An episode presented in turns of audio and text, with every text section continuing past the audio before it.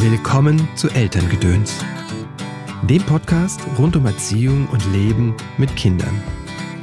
Wollen wir nicht alle ein glückliches und erfülltes Leben führen? Wie das mit dem Glück geht und wie die Macht der positiven Erwartung uns dabei helfen kann, dem Glück auf die Spur zu kommen. Und ja, wie wir das im Leben mit unseren Kindern integrieren können. Darum geht es in dieser Folge heute. Aber erstmal schön, dass du eingeschaltet hast. Mein Name ist Christopher End. Ich unterstütze Eltern darin, die Verbindung zu ihrem Kind zu stärken und die Verbindung zu sich selbst. Häufig ist das so die Grundlage oder der Stein des Anstoßes, dass sich was in Familie auch verändern kann. Auf deinem Weg des Elternseins unterstütze ich dich in Einzelsitzungen, sei es jetzt hier in der Praxis in Köln oder online und in Kursen. Der nächste Online-Kurs ist der Kreis der Väter. Das ist ein exklusives Programm, also nicht, weil es für Väter ist, sondern weil es wirklich auf einen kleinen äh, Kreis beschränkt ist. Das sind nur maximal sechs Väter. Es geht um die Beziehung zu deinem Kind, zu deiner Partnerin und zu dir. Das ist ein Drei-Monats-Programm. Alle zwei Wochen gibt es ein großes Abendseminar. Keine Aufzeichnung, entweder du bist dabei oder bist nicht dabei, denn das ist keine Wissensvermittlung, sondern es geht hier um dich. Wenn du dabei sein willst, dann schau auf meine Seite christoph-end.de oder schreib mir. Aber erst noch ein kurzes Wort zum Sponsor dieser Folge. Dilly Socks sind stylisch bunte Socken, klimaneutral und nachhaltig. Eigentlich laufe ich seit 20 Jahren nur mit schwarzen Socken rum. Ganz einfach, da finde ich im Schrank immer ein passendes Paar. Ganz anders meine Frau und meine Tochter. Die stehen auf bunt. Nein, bunt reicht nicht. Es müssen auffällige Muster sein, markante Farben und lustige Designs. Und genau das bietet dir Dilly Socks. Stylische Farben und Muster und das Ganze nachhaltig. Also klimaneutral, Bio-Baumwolle und hergestellt in Portugal. Wer sich ein bisschen mit Textilproduktion auskennt, weiß, wie wichtig das ist, die Herstellung hier vor Ort. Wenn du jetzt mal Daily Socks ausprobieren willst, dann gibt es für dich einen 15%igen Rabatt. Mit dem Code Elterngedöns bekommst du 15% Rabatt auf deine Bestellung der bunten Socken. Alle Infos dazu und den Link findest du auch in den Show Notes. Übrigens gibt es alle Kindersockendesigns auch für Erwachsene. Das heißt, wenn du mich demnächst mit bunten statt schwarzen Socken rumlaufen siehst, dann weißt du Bescheid. Dann bin ich im Partnerlook mit einem meiner Kinder unterwegs. Jetzt aber zu meinem heutigen Gast, Dr. Rebecca Böhme. Rebecca ist Neurowissenschaftlerin, Buchautorin und Assistenzprofessorin am Zentrum für soziale und affektive Neurowissenschaften in Linköping. Linköping liegt in Schweden, wo Rebecca mit ihren zwei Kindern und Mann lebt. Meint Your Glücksschwein mit der Kraft positiver Erwartung das Leben verändern, ist bereits Rebekkas viertes Buch. Zuvor hat sie ein Buch über Resilienz geschrieben, das Buch über das Unbehagen im Wohlstand gemeinsam mit ihrem Vater und Human Touch, warum körperliche Nähe so wichtig ist zu der Frage, wieso Berührung so wichtig ist für uns und wie wir die nutzen können, gerade als Eltern. Dazu habe ich mit Rebecca in einer vergangenen Episode schon ausführlich gesprochen. Wenn dich das interessiert, Folge 132 Kuscheln neurowissenschaftlich empfohlen mit Dr. Rebecca Böhme. Den Link dazu findest du in den Show Notes. Jetzt aber Vorhang auf für Rebecca. Hallo Rebecca, schön, dass du wieder da bist. Herzlich willkommen im Podcast. Hallo, ja, danke. Ich freue mich auch, dass ich wieder da bin. Du hast ein neues Buch geschrieben über das Glück. Meint Your Glücksschwein, oder?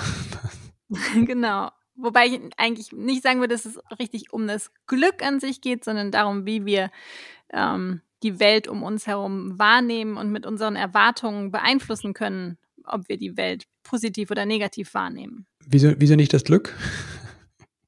Ich glaube, das mit dem Glück ist, das ist ganz, ganz schwierig. Also ich glaube, man kann vielleicht ein bisschen was dafür tun, dass man mhm. glücklich mhm. wird oder auch nicht, aber es ist einfach von sehr vielen Zufällen abhängig. Ah. Und insofern denke ich, dass das Glück, da muss man sich einfach, da muss man sich freuen, wenn es kommt, das muss man annehmen, wenn es da ist und es genießen.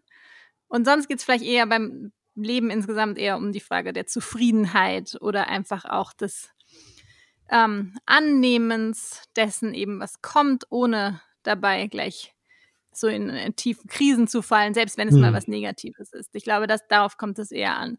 Insofern geht es mir in meinem Buch weniger um das Glück an sich, sondern eben mehr darum, ja, wie man durch seine Erwartungen ähm, verändern kann, wie man einerseits die Welt um sich herum und seine Mitmenschen wahrnimmt, aber auch wie man sich verhält den, den Menschen gegenüber und der, der Welt gegenüber. Also durch positive Erwartungen. Mhm. Wie werden wir zufriedener? Also es gibt sehr viel Forschung, die darauf hindeutet, dass wenn wir sozusagen eine positive Erwartung haben an unsere Umwelt, dass, dass dann die Art und Weise, wie wir die Umwelt wahrnehmen, verändert. Also es taucht es sozusagen in ein anderes Licht. Mhm. Und das ist also rein neurobiologisch gesehen auch wirklich, ähm, wirklich nachweisbar, also so rein mechanistisch, dass es sozusagen das Gehirn versucht immer eine Vorhersage zu treffen darüber, was als nächstes passieren wird. Und wie es diese Vorhersage trifft, basiert also auf einem Modell, was wir erlernt haben, was wir entwickelt haben, darüber, wie die Welt draußen sozusagen funktioniert. Und mhm. das ist ja dann ganz klar, dass wenn wir ein Modell haben, was sagt, als nächstes wird wahrscheinlich was Positives passieren oder diese Sache, die jetzt geschieht, die, die ist vielleicht gut für uns, dass wir dann einerseits diese Sachen, die um uns herum geschehen, anders wahrnehmen, also sozusagen in einem anderen Licht sehen, als auch anders auf die Welt hin also offen sind, anders auf die Welt zugehen, anders auf die Mitmenschen zugehen. Mhm. Das hört sich äh, spannend an, weil es gibt ja durchaus auch so Literatur, die aus dem äh, Bereich fast schon des Esoterischen kommen, ne? also Wünsche ans Universum oder ne? diese, diese ganzen Dinge, wo man wo es äh, diese positiven Affirmationen oder so sagt, du kannst deine innere Welt, wenn du die gestaltest, dann hat das eine Wirkung auf die äußere Welt. Ne? Mhm. Genau, und ich, es ist ganz, ist mir einerseits ganz wichtig, dass ich mich da ähm, abgrenzen möchte. Ne? Mhm. Es gibt da diese ja eher sektenhaften ähm, äh, Zusammenschlüsse oder diese Ideen von das sogenannte Law of Attraction, was dann mhm. behauptet, es würde ähm, tatsächlich so sein, dass wenn ich mit einem positiven Ausblick oder mein, meinen Wünschen irgendwie ganz ja. stark bin und ganz stark mir die vorstelle, was ich denn haben möchte, dass es dann passieren wird. Aber das Problem dabei ist, ist, dass das dann so dogmatisch wird und dass es dann einen Schritt zu weit geht und sagt, naja, aber wenn es dann eben nicht passiert, mhm. wenn ich dann nicht diese positiven Ereignisse habe, wenn was Negatives womöglich passiert, dann ist es also so, dass ich mir die positiven Sachen nicht gut genug gewünscht habe. Ah, okay. Oder wohl möglich sogar, dass wenn etwas Negatives mir zustößt, wenn Krankheit mir zustößt oder ein Unglück, dass ich mir das dann auch gewünscht hätte. Ja. Und das ist wirklich sehr problematisch natürlich. Und insofern davon möchte ich mich abgrenzen. Gleichzeitig ist es aber eben doch so, dass in ein, es Forschung gibt. Ja? Genau. In einem Buch, muss ich ja sagen, ne, weil ich das auch gelesen habe, die Sachen. Dann in einem Buch stand aber der, da war die Stelle, wo ich da, wo ich ausgestiegen bin, wo wirklich so ein Flugzeugabsturz war und einer hatte überlebt. Und der hat das dann darauf zurückgeführt, ne? Und dann dachte ich mir so, oh, jetzt wird's aber echt, ne? Also, Ne, so. ja, also ich meine, ich habe auch schon mit Leuten gesprochen, die, die, ähm, die eben daran glauben, die dann halt wirklich sagen, ja, wenn jemand Krebserkrankungen bekommt, ähm, Erschrecklich, dann, oder? Ne, dann wollten die das. Ne? Also oh das, das ist halt schlimm, wenn es in die Richtung geht. Das ist natürlich ganz klar nicht so. so da ja. Wie ist gar es? Gar keine Nachweise dafür. Ja. Genau. Also wie, wie, wie ist es? Also ich finde es auch immer spannend, ne? Das hat mir mal ein äh, spiritueller Lehrer gesagt, ne? Der hat gesagt, er ist da ausgestiegen, als einer seiner Meister, der so etwas äh, propagiert hat, dann irgendwann gestorben ist, ne? Hm. Ja. Das war einfach klar, das funktioniert nicht. Also, ja, ja, genau. Also es hat auch natürliche Grenzen, ne? So.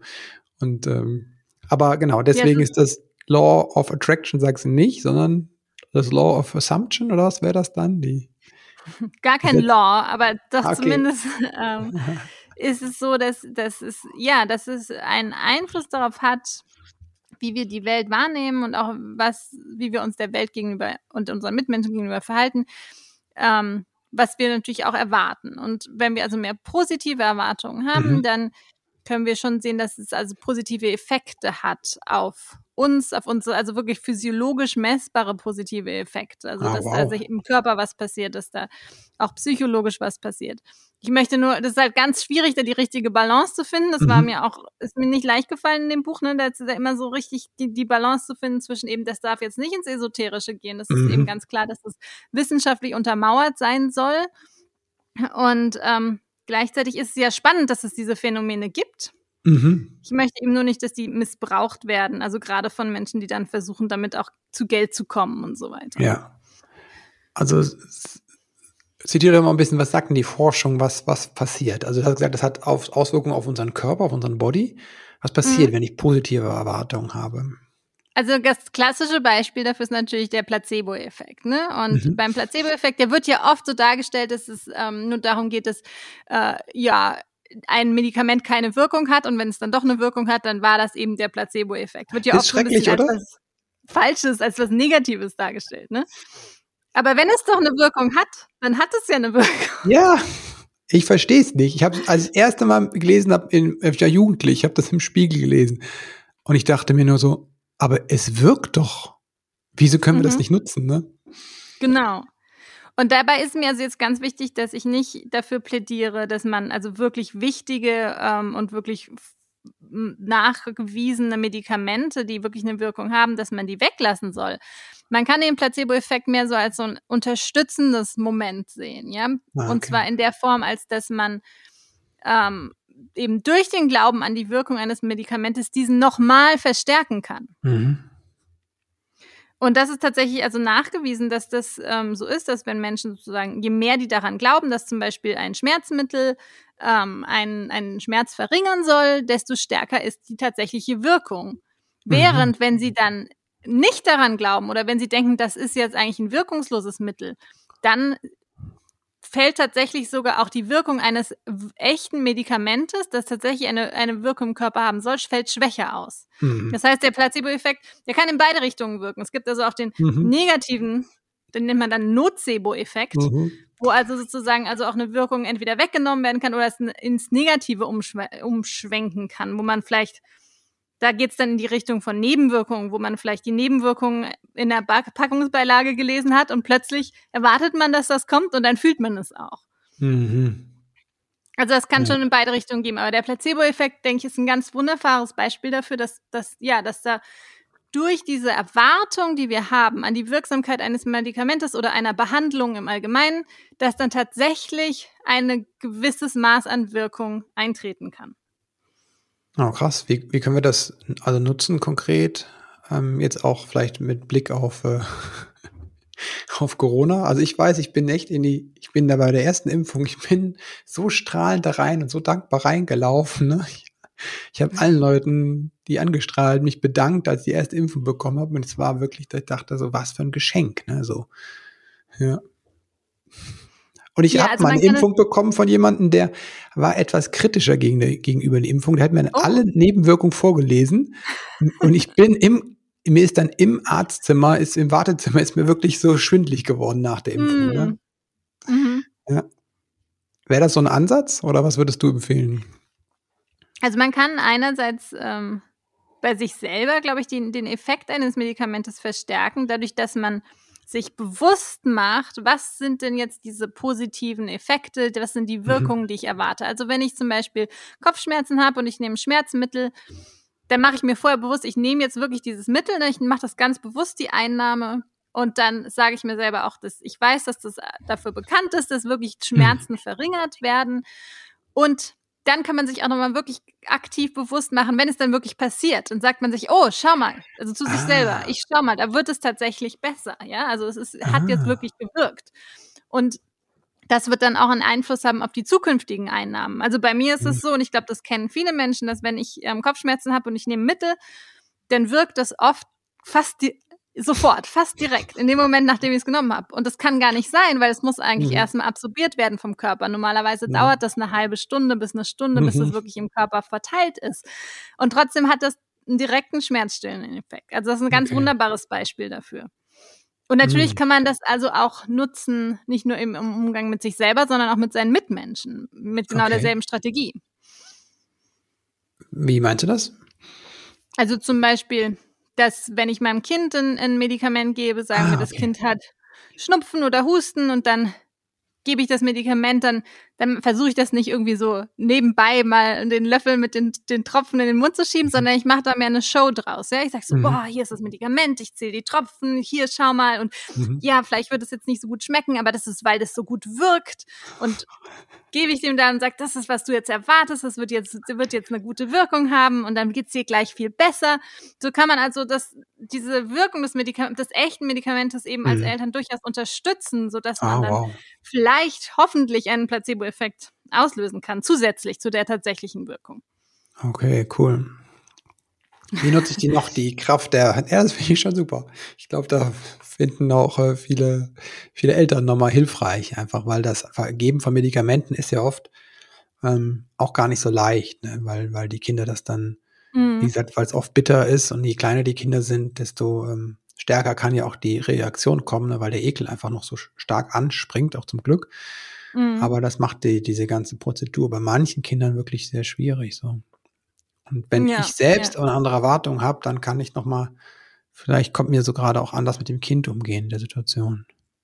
Genau. Und dann kann man natürlich auch, sobald man sieht, da, da ist jetzt eine gewisse Besserung, kann man das dann wieder Mm. ansprechen. Ne? Dann kann man direkt sagen, schau mal, jetzt hast du nicht so viel gehustet, irgendwie sowas in die Richtung. Was nicht, also ne, ich will jetzt wirklich nicht sagen, das ist dann tatsächlich das, der Effekt, Mhm. der dann die ganze Wirkung des Medikamentes ausmacht, sondern eben wirklich, mir ist wichtig, dass es darum geht, dass der Placebo-Effekt so eine unterstützende Wirkung hat, dass der Mhm. tatsächlich also eine Wirkung, die schon vorhanden ist, noch verstärken kann. Ja, ja, ja. Ja, wenn ich jetzt drüber nachdenke, wir messen dann manchmal noch mal Fieber hinterher, ne? Und tatsächlich auch aus so diesem, ne, so zu zeigen, wirkt es und dann sagen, Ja. ah, guck mal, es ist gesunken, ne? So. Ja, genau, ja. Das ist Ja. auch ein schönes Beispiel. Genau, da hat man richtig konkret eine Zahl, ne? Kann man so Stimmt. zeigen. Schau mal. Science. Data-based. Genau. Ja, super. Ja, wie kann ich die Kraft der positiven Erwartung noch nutzen in meinem Leben? Ähm, also vielleicht auch gerade, wenn es darum geht, mit meinem Kind einen Umgang, den Umgang zu verändern. Also das ist ja für viele einfach sehr herausfordernd, so große Gefühle von Kindern oder wenn die das Verhalten an den Tag legen, was Mama, Papa sich nicht wünschen. Hm. Ja, also ich, ein klassisches Beispiel, was, was da auch wichtig ist und gut passt, ist die, die sogenannte ähm, Self-Fulfilling Prophecy, ne? also Mhm. die sich selbst erfüllende Prophezeiung.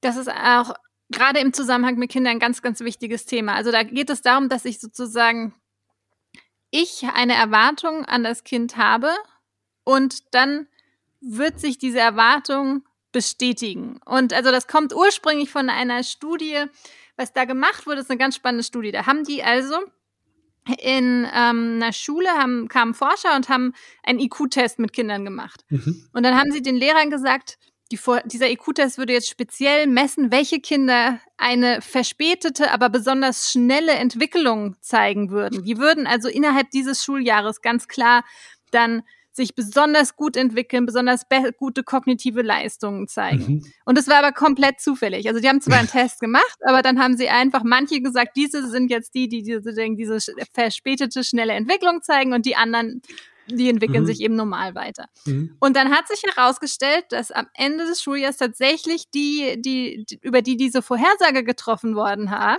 dass Mhm. die dann tatsächlich bessere Schulleistungen abgeliefert haben.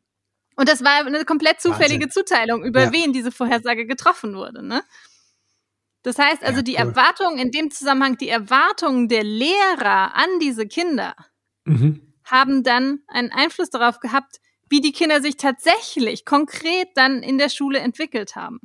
Mhm. Und die das kann wussten man das natürlich, natürlich nicht. Die, die Lehrer wussten das ja nicht. Die haben ja echt dran geglaubt. Ne? So. wir haben wirklich dran geglaubt, genau. Richtig. Wie komme ich Ja. denn da hin? Weil ich habe ja dann, wenn ich mein Kind sehe, manchmal Zweifel, dass das noch packt. Ja, das mit ist natürlich, Mathe das ist oder mit, äh, mit, mit dem Aufräumen oder mit dem pünktlich Mhm. zur Schule kommen oder sich die Schuhe anziehen rechtzeitig morgens. Ne? Genau, aber ich meine, man kann sich natürlich überlegen, was war der Mechanismus. Ne? Die Lehrer haben daran Mhm. geglaubt.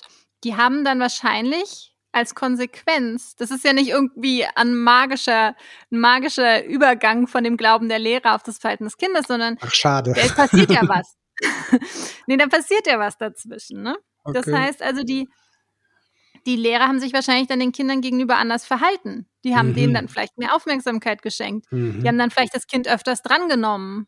In der, Mhm. Dann hatte das Kind mehr eine Chance, Fragen zu stellen, hatte, hat mehr Rückmeldung erhalten. Es kann also Mhm. durchaus einfach allein schon durch diese Erwartung der Lehrer hat sich deren Verhalten entwickelt und dann darauf, in Reaktion darauf hat dann tatsächlich das Kind vielleicht mehr Förderung erhalten. Mhm. Und das kann man sich ja konkret auch für sich selber anwenden oder nutzen. Also dass man selbst wenn man vielleicht nicht tief innen drin die, diese mhm. Erwartung wirklich hat oder wirklich daran glaubt, dass das Kind doch irgendwann das Zimmer mal aufräumen wird, kann man ja zumindest versuchen, in einem ersten Schritt mal diese, das Verhalten dem Kind gegenüber zu ändern. Mhm. Und ich denke, ein ganz klassisches Beispiel dafür ist, dass man ähm, einfach die Art und Weise, wie man darüber spricht, vielleicht ändern kann. Also das merke ich an mir selber ganz häufig, dass ich das fällt mir so schwer, dass ich versuche, meinen Kindern sozusagen mit einer positiven Ansprache zu begegnen. Also, mhm. dass ich versuche zu sagen, oh, du bist ja ein richtig guter Helfer. Mhm. Du bist ja richtig ordentlich. Komm, wir machen jetzt zusammen das Zimmer noch mal ein bisschen ordentlicher, als es schon vorher war. Mhm. Das fällt mir aber so schwer, ne? Also wenn, gerade wenn man so im Alltagsstress ist, wenn man, wenn man irgendwie selber viel zu tun hat und dann ist jetzt immer noch dieses Zimmer nicht aufgeräumt. Also dann sage ich leider halt auch oft einfach, oh, mhm. also du räumst ja nie auf oder du bist ja so unordentlich. Mhm. Ja, und da ist ja schon diese Erwartung drin. Also wenn ich das sage, mhm. du bist ja so unordentlich, dann, dann ist das ja eine Erwartungshaltung dem Kind gegenüber und, und auch eine Definition dessen, wer sie denn sind, die Kinder. Ja, und krass, ja. das ist natürlich schwierig, weil man dadurch ja sozusagen schon die in eine bestimmte Identität hineindrängt. Mhm. Und insofern denke ich, dass man, selbst wenn man nicht wirklich daran glaubt, dass das Kind eigentlich ordentlich ist und gut hilft im Haushalt, dass man allein schon durch die Ansprache der erste Veränderungen vielleicht bewirken kann. Und sobald es dann passiert, muss man es natürlich dann auch wirklich hm. gezielt wahrnehmen, gezielt ähm, ansprechen und ah, dadurch ah, okay. auch bei sich selbst die Wahrnehmung nochmal verändern. Ne? Wenn das ah, Kind dann jetzt endlich mal aufgeräumt hat, dann kann ich mal sagen, toll, dass du das gemacht hast, aber dann auch bei mir für mich selber sehen, schau mal, es ist eben doch nicht immer, sondern manchmal räumt er ja dann doch mal auf. Mhm. Und so kann man dann in kleinen Schritten die eigenen mhm. Erwartungen verändern und dann eben vielleicht hoffentlich auch diese Selbstwahrnehmung und eben auch dann im gewissen Sinne das Verhalten des Kindes. Mhm. Wo hast du das bei dir eine Erwartung verändert? Das ist eine gute Frage.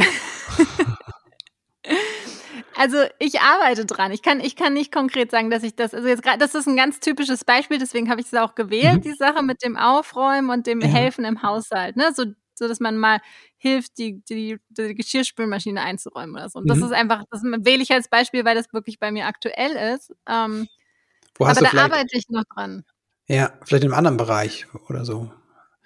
Irgendwo hast du das ja auch das Buch gewählt, den, wo hast du das quasi eingesetzt in deinem Leben? Diese positive Ich Erwartung. versuche das, ja, ich versuche das einzusetzen und hier und da, aber ich, ich würde nicht sagen, dass ich bisher irgendwo an den Punkt gekommen bin, wo ich konkret schon sagen kann, ich habe da meine Einstellung oder meine Erwartungen schon erfolgreich mhm. geändert. Aber ich versuche es halt wirklich im Alltag einzubauen und mir selber auch immer wieder zu sagen, so jetzt, wenn ich in irgendeiner Situation bin, wo ich merke, so jetzt mhm. denke ich so, ach, das kann ja, es wird doch eh nichts, dass ich dann einfach mal sage, so, nee, aber vielleicht wird es ja doch gut, ne? Mhm. Aber ist, ich denke, das ist schon, also ein, kommt drauf an. Wenn man, wenn man ein, ähm, ein optimistischer, Mensch, optimistischer Mensch ist, dann ist es vielleicht, fällt es einem sehr viel leichter. Und wenn man eben mehr so grundlegend zum, zum eher pessimistischen Weltbild neigt, mhm. ähm, was ja teilweise einfach vielleicht durch Erfahrungen, die man im Leben ja. bisher gemacht hat, schon mal gegeben ist, mhm. dann ist das natürlich sehr viel schwerer, sich da, sich da selber irgendwie anzupassen und die eigenen Erwartungen umzustellen. Aber ich denke, das sind ganz kleine Schritte, die man machen kann und jeder mhm. kleine Schritt zählt irgendwie. Ja. Wie gehe ich mit diesen Zweifeln um oder wenn ich diese Erfahrung gemacht habe, dass die Welt halt nicht, nicht gut ist, dass ich meine Ziele nicht erreichen kann? Mhm. Ja, also man kann da tatsächlich solche klassischen Mindfulness-Ansätze versuchen, dass man mhm. also wirklich sich einfach aufschreibt abends, was ist denn heute mal Positives passiert, mhm. ne?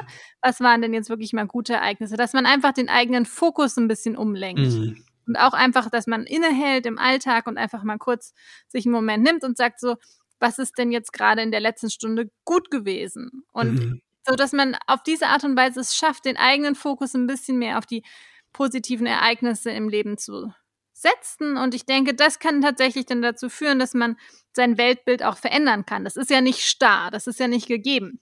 Es mhm. wird natürlich immer starrer, so älter wir werden, mhm. ne? Also weil man einfach als Kind hat man noch so ein ganz, ganz offenes, flexibles Weltbild und kann dann alle Eindrücke, die man hat, damit reinverarbeiten. Und als Erwachsener hat man da erstmal dieses Bild, was man hat, dieses Modell von der Welt, was man eben schon entwickelt hat. Und mhm. je mehr Informationen da reinkommen, desto mehr wird es verstärkt. Das heißt, es wird immer schwieriger, das zu verändern, was aber nicht heißt, dass man es nicht verändern kann. Mhm. Das kann man durchaus. Das kostet dann vielleicht einfach ein bisschen mehr Mühe, je starrer dieses Weltbild schon ist. Aber es ist durchaus möglich, das noch zu ändern. Okay, was, was hilft, dass, dass es so veränderbar bleibt oder dass ich auch offen bleibe? Weil wir sehen ja auch gerade jetzt ähm, an vielen Stellen der Gesellschaft, dass es dass, ne, wenn diese Spaltung passiert, dass die Leute immer mehr in ihr, in ihr Weltbild fallen und dann mhm. es auch schwierig ist, da was ähm, Neues zu integrieren. Also weil diese, ja, die, die kognitive Dissonanz heißt das ja so schön, ne, dann nicht aushaltbar ist, der Widerspruch mhm. einfach. Ja. Da frage ich mich, wie, wie, wie kann ich denn da, wäre jetzt für mich, wäre einfach schön, wenn ich weiß, ah, was kann ich tun, damit mein Weltbild offen bleibt und ich quasi auch Dinge wieder ähm, übersch überschreiben kann oder äh, mhm. revidieren kann. Ja, also ich meine, erstmal muss man es natürlich wollen. Ne? Also ich meine, gerade mit dem Hinblick auf ne, Teile der Gesellschaft, die eben dann anscheinend schon weit weg sind und dann ganz feste Ideen und vielleicht Verschwörungstheorien glauben. Mhm. Ähm, also man muss es wollen. Wenn man, man kann nicht gezielt versuchen, das Weltbild von anderen Menschen zu ändern, wenn sie nicht sozusagen dazu bereit sind. Man braucht eine gewisse Offenheit, das ist ganz klar. Man muss also sozusagen offen sein, neue Erfahrungen anzunehmen, um die dann überhaupt auch integrieren zu können und zwar indem man sie eben nicht nur integriert in das eigene Weltbild, sondern das eigene Weltbild anpasst. Mhm. Aber wenn man dann über sich selber spricht, dann ist es natürlich was anderes. Da kann man wirklich was machen. Also und zwar, dass man wirklich sich konkret vornimmt, ich will jetzt versuchen, mal neue Erfahrungen zu sammeln. Ich will mal versuchen, neue Ansichten wirklich zu verstehen, nicht nur mir anzuhören, aber dann irgendwie mhm. abzutun als, naja gut, die denken halt einfach so und das ist eben was anderes, sondern dass man halt wirklich versucht, das wirklich, also tief drin nachzuvollziehen, wirklich zu verstehen. Und ich denke, dass das sind die Schritte, die man einfach gehen muss, um das, also tatsächlich auch neurobiologisch gesehen, um sozusagen dieses Weltmodell offen zu halten. Also was man mhm. machen kann, ist, dass man wirklich sagt, ich, ja, ich setze mein Gehirn sozusagen immer neuen Erfahrungen und Ereignissen mhm. aus. Und dann muss es diese irgendwie in das Weltbild integrieren und dann kann man hoffen, dass das sozusagen das, das Weltbild auf, ausweitet und dann einfach mhm. mehr Flexibilität auch schafft. Denn wenn das Gehirn sozusagen sieht, okay, es gibt ja einfach so viele andere Sachen noch, die noch da draußen zu sehen und zu erfahren und zu lernen sind, dann ja. wird es sozusagen auch die Erwartung haben, ja gut, da wird dann noch mehr und noch anderes ah, passieren. Okay. Das heißt also, allein schon mhm. dadurch kann man diese Offenheit auch in, also sozusagen indirekt irgendwie die Offenheit wieder verstärken, ja. Mhm. Ja, weil ich mich manchmal, wenn ich dann gerade äh, in diesem verschwörungstheoretischen Bereich dann sehe, dann denke ich mir immer so, ja, und was sehe ich bei mir nicht, ne? Das ist ja mhm. dann, denke ich, okay, welchen Teil sehe ich nicht, ne? So, ähm, Ganz wo klar, bin ich ja. vielleicht starr, ne? Wo bin, sind bei mir vielleicht Dinge, ja. wo ich nicht bereit ich bin. Denke, ja. Was, was da wichtig ist auch, ist, dass man ähm, darauf achten muss, dass es hierbei nicht nur um sozusagen andere Perspektiven und Meinungen gehen kann. Wenn mhm. ich jetzt von neuen Erfahrungen spreche, dann meine ich eben nicht nur, dass man jetzt irgendwie auf Twitter sich die Meinungen anderer Menschen durchliest und dann versucht, ja, ja. sie zu verstehen. Ne? Weil das ist ja sehr unkonkret irgendwie und wird dann wahrscheinlich auch nicht so eine starke Wirkung auf mich haben.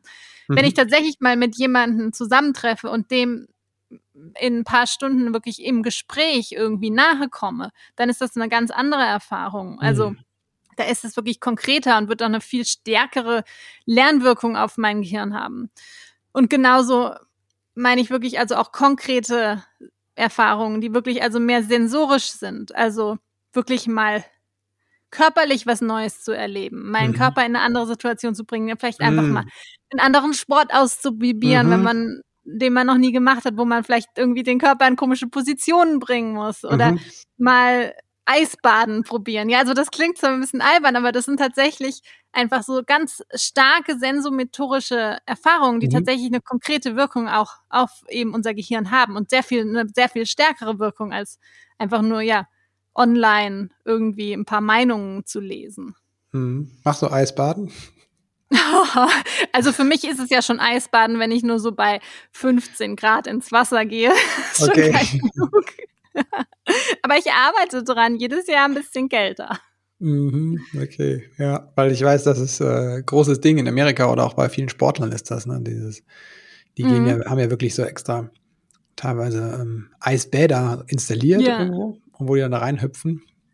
Ja, finde ja, ich sehr beeindruckend. Naja, viele Menschen können das ganz gut. Bei mir ist das, ich bin dann weich. Aber wie gesagt, das ist, das ist wieder genau dieser Punkt, dass also wir natürlich alle unterschiedliche Vorerfahrungen haben und mhm. unterschiedliche mhm. Weltmodelle. Und insofern bedeutet das also auch, dass das, was uns herausfordert und uns sozusagen aus mhm. unserem kleinen Schneckenhaus herauslockt und wieder mehr Offenheit und neue Erfahrungen bietet, das kann ganz unterschiedlich sein. Also für manche Leute ist das halt dann eben Eisbaden oder ein Fallschirmsprung.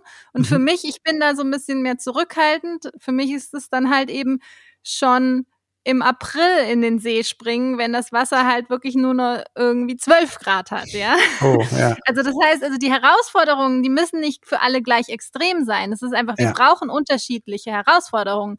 Aber jeder sollte sich eben in dem Maße weiter herausfordern und für Erfahrungen offen halten, die neu sind, die eben in der, in der eigenen Weltperspektive neu und anders sind.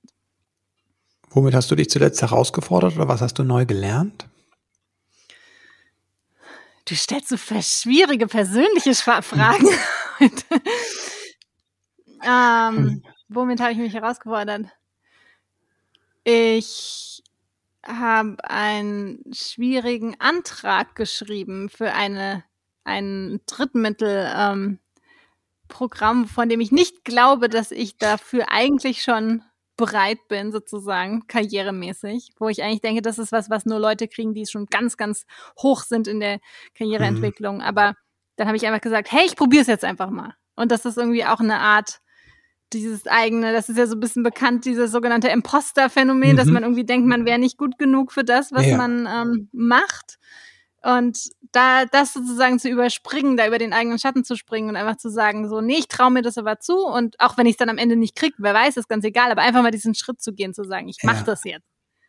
Das ist eine Herausforderung für mich. Ich glaube, ich habe den Tweet dazu gesehen auf Twitter. du da was gefragt hast zu, soll ich es machen oder so, oder? oder? Keine Ahnung. ja, genau. ja. Hilft das, ähm, so Unterstützung zu, zu, zu, zu suchen? Kommt mir jetzt mhm. gerade, ne? Ja, ja, ja.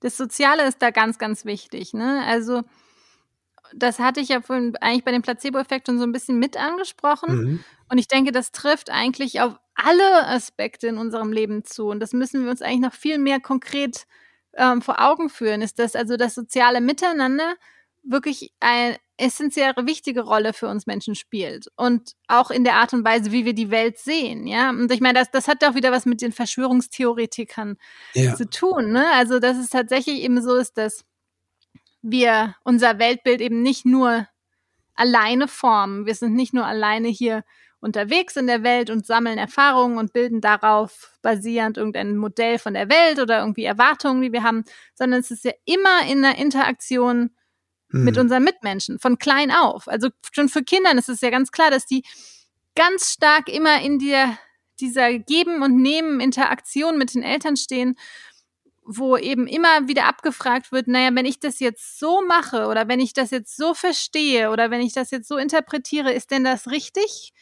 Und die Eltern geben dann da ihren Senf dazu und so mhm. bildet sich dann eigentlich in der Interaktion erst das Weltbild. Ne? Also gar nicht mhm. nur aus der eigenen Erfahrung, sondern immer in der Interaktion. Und das ist bei uns. Erwachsenen ja genauso. Ist ja auch bei uns so, dass wir also nicht nur da sitzen und Erfahrungen sammeln und alleine sind und isoliert sind, sondern dass wir uns ganz stark an der Meinung von unseren Peers, von unserer Gruppe, von unseren Kollegen und Freunden und Familie orientieren. Wie kann ich die Kraft der Gruppe nutzen für, wenn ich jetzt sage, ich will was in meinem Leben verändern oder ich möchte diese Kraft der positiven Erwartung nutzen? Mhm.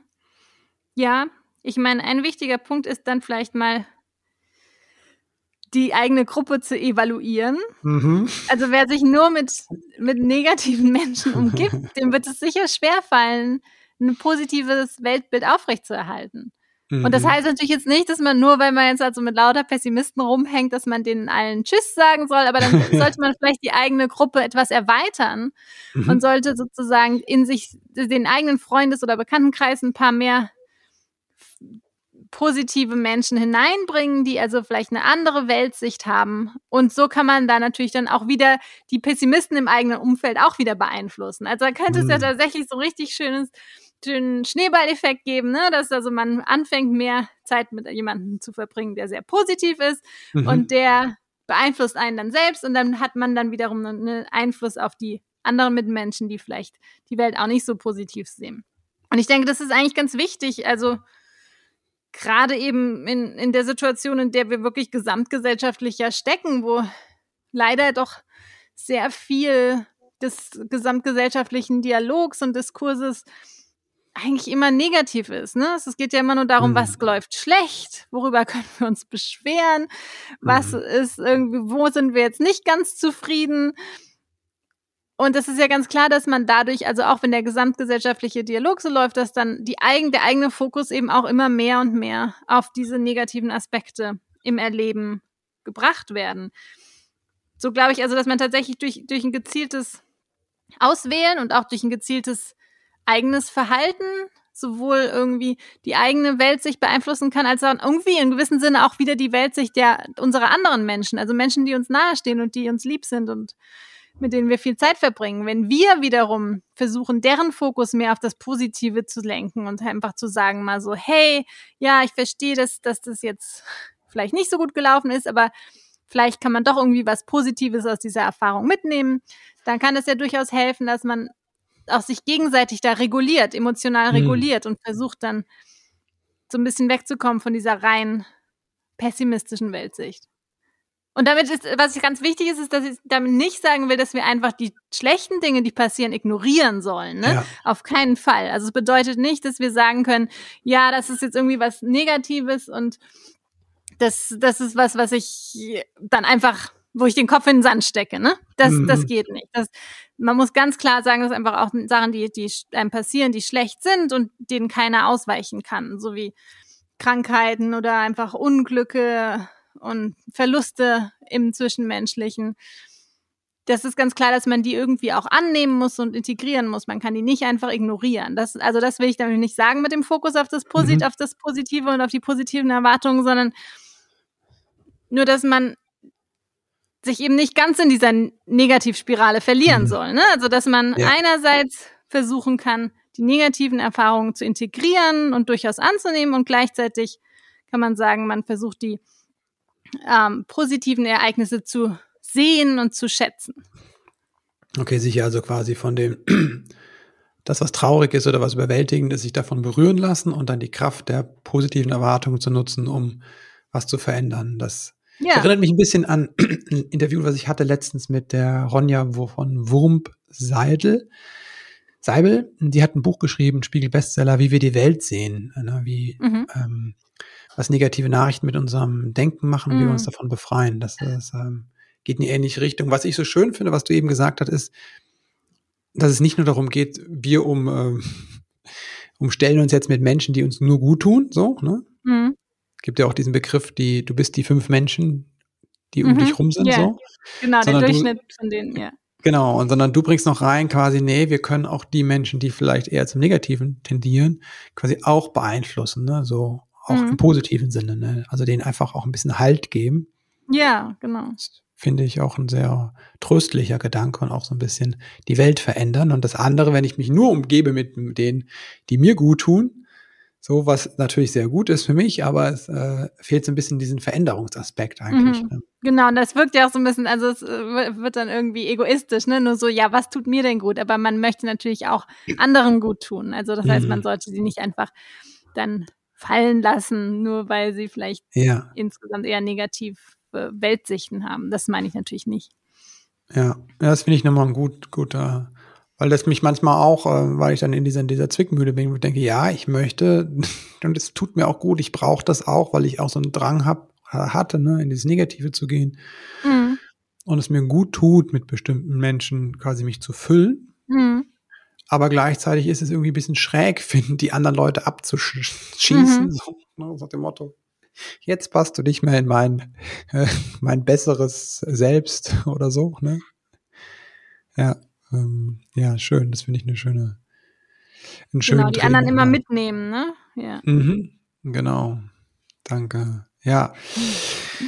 Danke dir für deine, äh, für deine Einsichten und ähm, danke dir generell für deine Arbeit. Also ich finde das ganz wertvoll, dass du einfach ähm, neben der ganzen, dein Hauptberuf ist ja mhm. Wissenschaft ne, und das Forschen. Ja.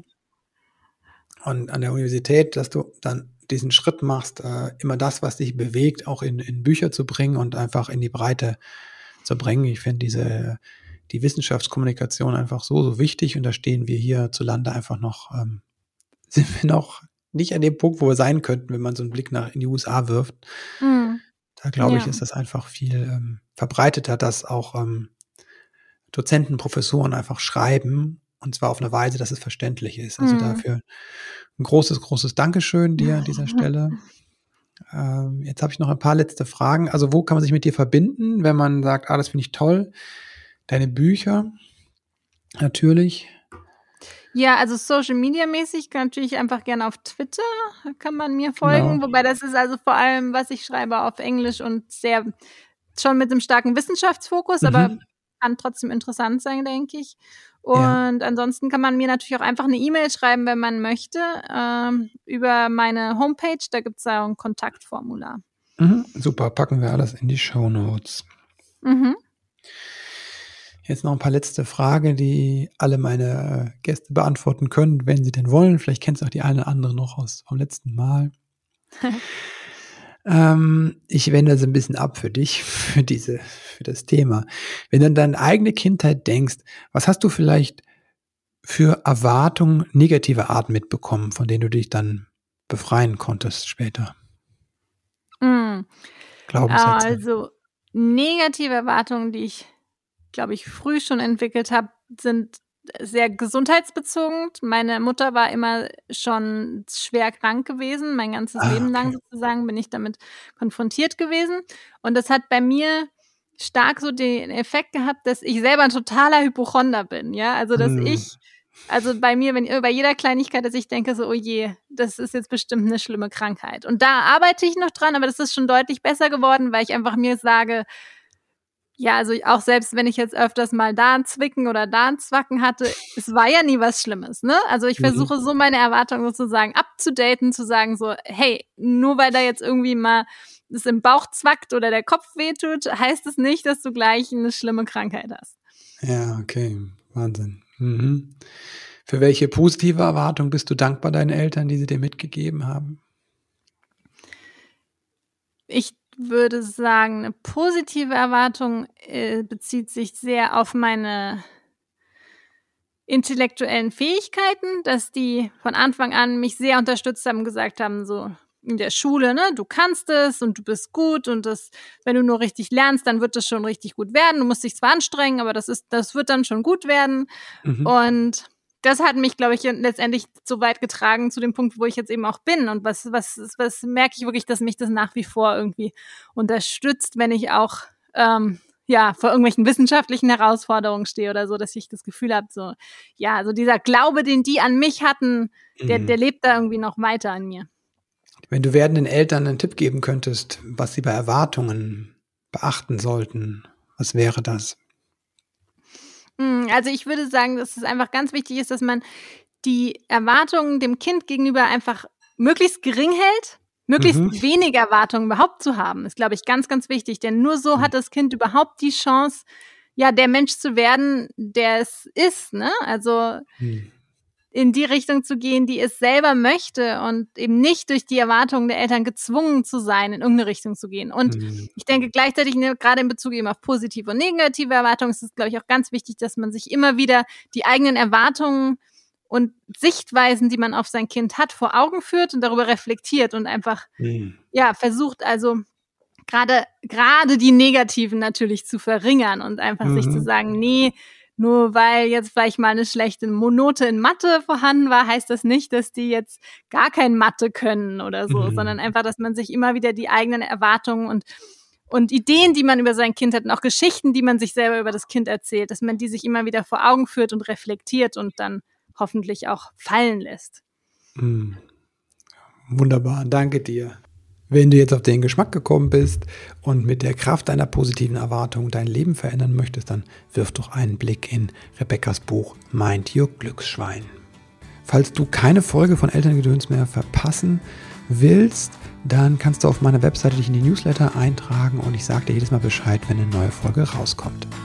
Das war's für heute. Jetzt möchte ich dir Danke sagen dafür, dass du eingeschaltet hast, denn es zeigt mir, dass die Verbindung zu deinem Kind dir so am Herzen liegt und damit machst du es schon anders als viele vor uns. Alles Liebe dir und bis bald.